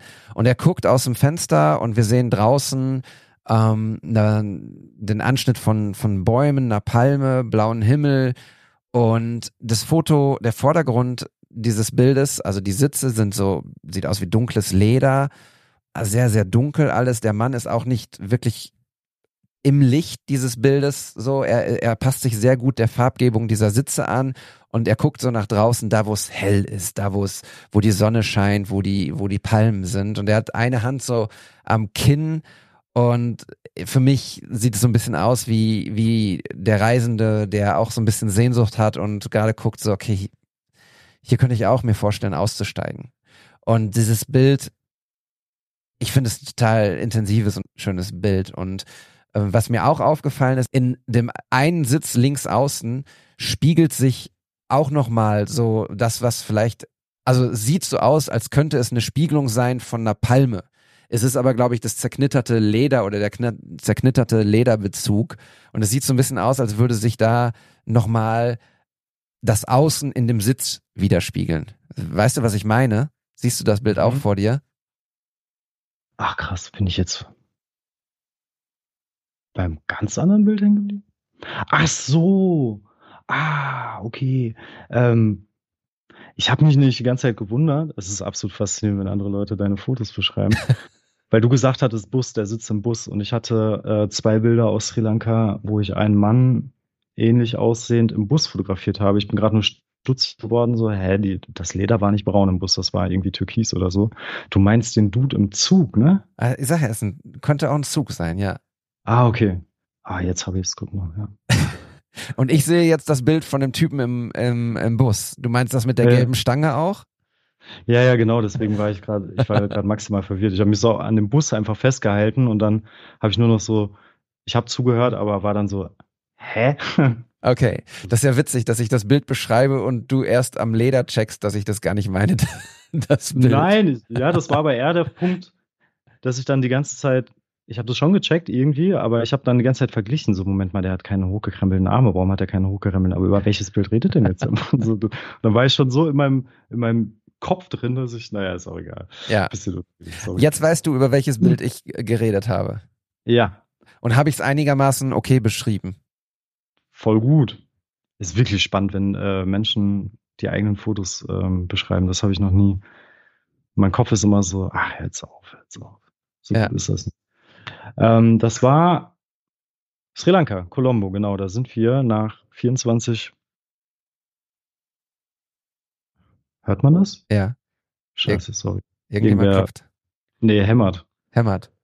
Naja, da sind wir 20, ach, ich weiß nicht mehr wann es war, von nach 24 Stunden Flug sind wir mit dem Zug von Colombo in den Süden von Sri Lanka gefahren. Und das war eine sehr lange Zugfahrt. Und genau das, was du beschrieben hast, hat er halt durchgehend ausgestrahlt. Irgendwie so eine, so eine gewisse Melancholie. Und ich meine mich auch zu erinnern, dass da draußen Trubel war, irgendwie, ob da Kinder gespielt haben oder so. Ich weiß es nicht mehr. Auf jeden Fall hat mir mein Kopf dann die gleiche Geschichte erzählt oder eine ähnliche, wie du gerade äh, erzählt hast, so ein bisschen mit Fernweh und melancholisch und ja. Und sind das Ledersitze oder ist das Lederimitat das oder? Boah, das kann ich dir. ich vermute mal, dass es Lederimitat war, aber ja, auf jeden Fall sehr schwitzige Angelegenheit. Ja. Und was war er für ein Typ? Seid ihr ins, ins Gespräch gekommen oder hast du nur das Foto? Nee, gar gemacht? nicht. Da habe ich, und das ist auch was, ne, wo wir vorhin schon drüber gesprochen haben.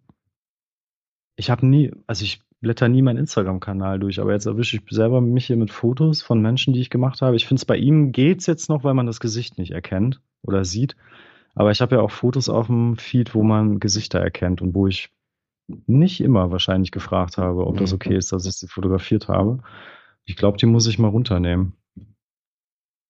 Es kommt ja darauf an, ehrlich gesagt, ne? Wenn du in, wenn du das in Deutschland machst, dann ist es natürlich schwierig. Wir haben vergangene Episode darüber gesprochen, dass zum Beispiel Street Photography in Holland, also in Niederlande, wo du Leute fotografierst, auch mit Gesicht, Teil der Kunst ist. Also dort ist es erlaubt. So. Echt? Ja. Also das, das ist, ist immer, immer unterschiedlich gesetzesmäßig und von daher kann ich mir auch vorstellen, dass ein Bild aus Sri Lanka wahrscheinlich eher unkompliziert ist. Es geht mir auch gar nicht ums Rechtliche, ne? eher so ums Ethische. Also ja. wie geil fände ich es, wenn jemand von mir, ohne mich zu fragen, ein Bild von mir auf Instagram postet. So. Und habe ich keine Antwort drauf, weiß ich nicht, wie, wie toll oder schlimm ich das fände. Ja. Das hat sich mal bei Facebook einer für mich ausgegeben, aber das ist dann ja Identitätsklau, das ist ja dann nochmal eine ganz andere Geschichte. Ja. Weiß ich nicht muss ich nochmal in mich reinspüren und eventuell ein paar Bilder löschen. Ja, also finde ich, finde ich gut den Ansatz tatsächlich auch. Und ich meine, du postest ja am Ende nur Fotos von, also wo du sagst, ey, das Foto sieht schön aus, es erzählt eine Geschichte und du, Foto, äh, du, du postest ja kein Foto von jemandem, der irgendwie auf einem Bild kacke aussieht oder irgendwie eine Grimasse schneidet oder sowas. Ja, aber wie oft hast du auch schon mal Menschen fotografiert und dachtest, was für ein starkes Bild und dann hast du es dem Menschen gezeigt und der findet aus irgendwelchen ja. Gründen auch immer sich total hässlich darauf. Ja, verstehe ich. Verstehe ich. Ich verstehe. Ich weiß, es ist, es ist eine lange Debatte, ne? Und ich glaube, die wird ja auch schon seit Jahrzehnten geführt, ob man das dann machen sollte oder nicht. Ja. Ich glaube, wenn wir da jetzt noch mit reingehen, dann sitzen wir hier morgen noch und nehmen auf. Auch wenn ich es sehr gerne mache, aber ich habe nachher noch Termine. Ja, ich tatsächlich auch. Aber ein Foto möchte ich noch besprechen. Ganz kurz noch Nein, vielleicht. alles gut. Alles gut. Ja. ähm, ich wollte jetzt nur noch mal so einen Riesenklenker machen. Nein. äh, können wir auf eine zweite Episode mal runterbrechen. Du hast noch ein Foto selber reingeschickt, was wir besprechen könnten oder und das hiermit machen. Ähm, ich beschreibe es einmal kurz. Wir sehen, was ich immer ganz wichtig und schön finde und ich am liebsten auch jeden Tag fotografieren wollen würde, Meer. Wir sehen also Meer.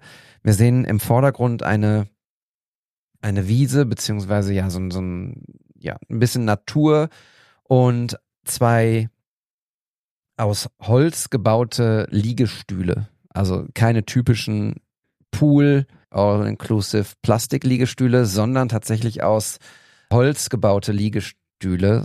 Und äh, dann sehen wir tatsächlich einen, einen Baum in der Mitte des, des Bildes, der seine Äste einmal oben sozusagen schützend übers Bild hält, also so den, das, das Bild einframed. Und wir sehen auf dem einen Liegestuhl stehend ein kleines Mädchen, das irgendwie womit spielt, mit irgendwelchen, ja, wahrscheinlich so ein Muschel, Muschelband oder sowas. Und wenn ich das jetzt so beschreibe, dann höre ich das Klimpern auch.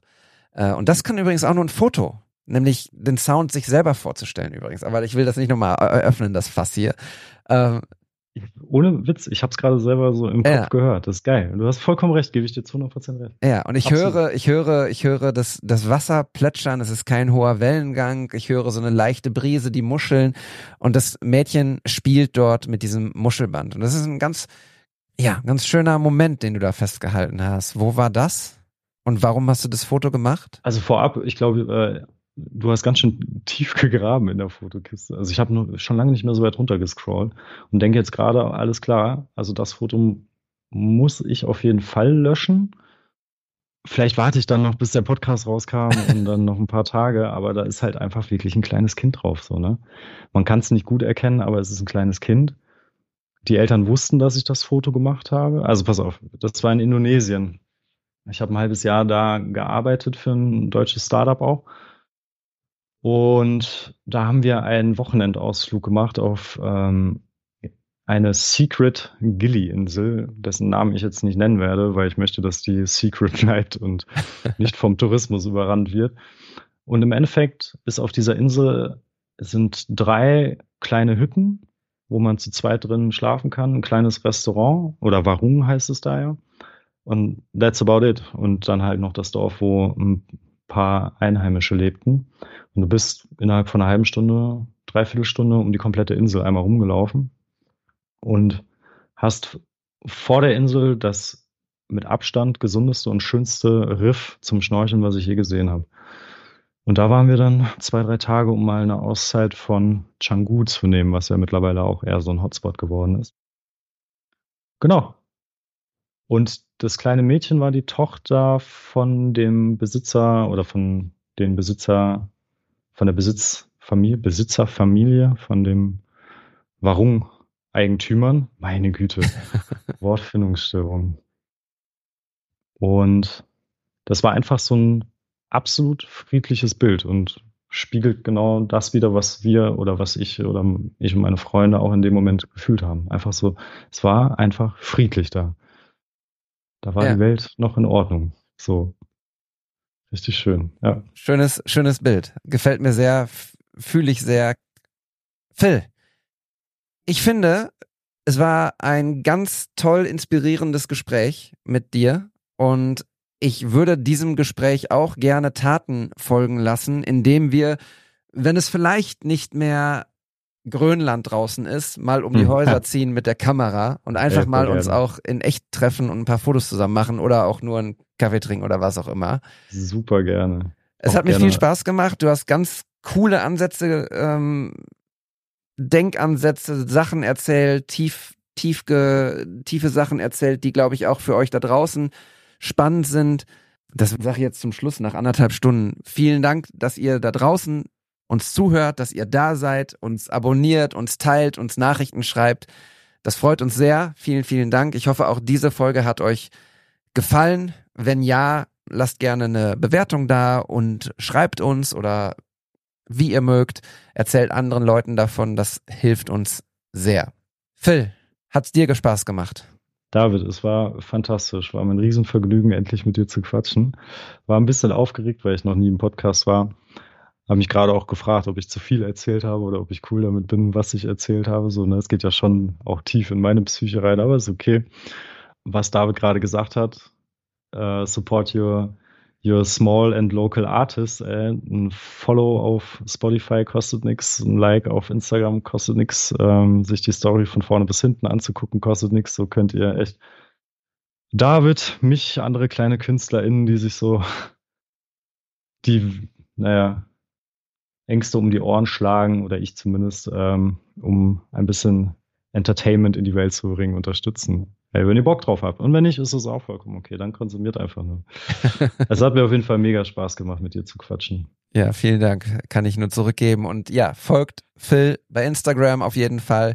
Guckt euch seine Fotos an, guckt euch seine Videos an. Es gibt viele tolle Geschichten, die er erzählt. Lasst ein Like und ein Abo da, wie Phil gesagt hat, oder auch mehrere. Das war jetzt auf David bezogen. Bei mir, ne? das klingt jetzt so. Äh, nee, nee, nee, nee, nee, nee, Nein, nein, nein, das war voll. Ruhepoet heißt du, ne? Genau. Ja. ja. Da Aber das ist ja der What's the Story Podcast und da gibt's auch einen Instagram-Kanal und einen Threads-Kanal und eine WhatsApp-Gruppe und Pipapo.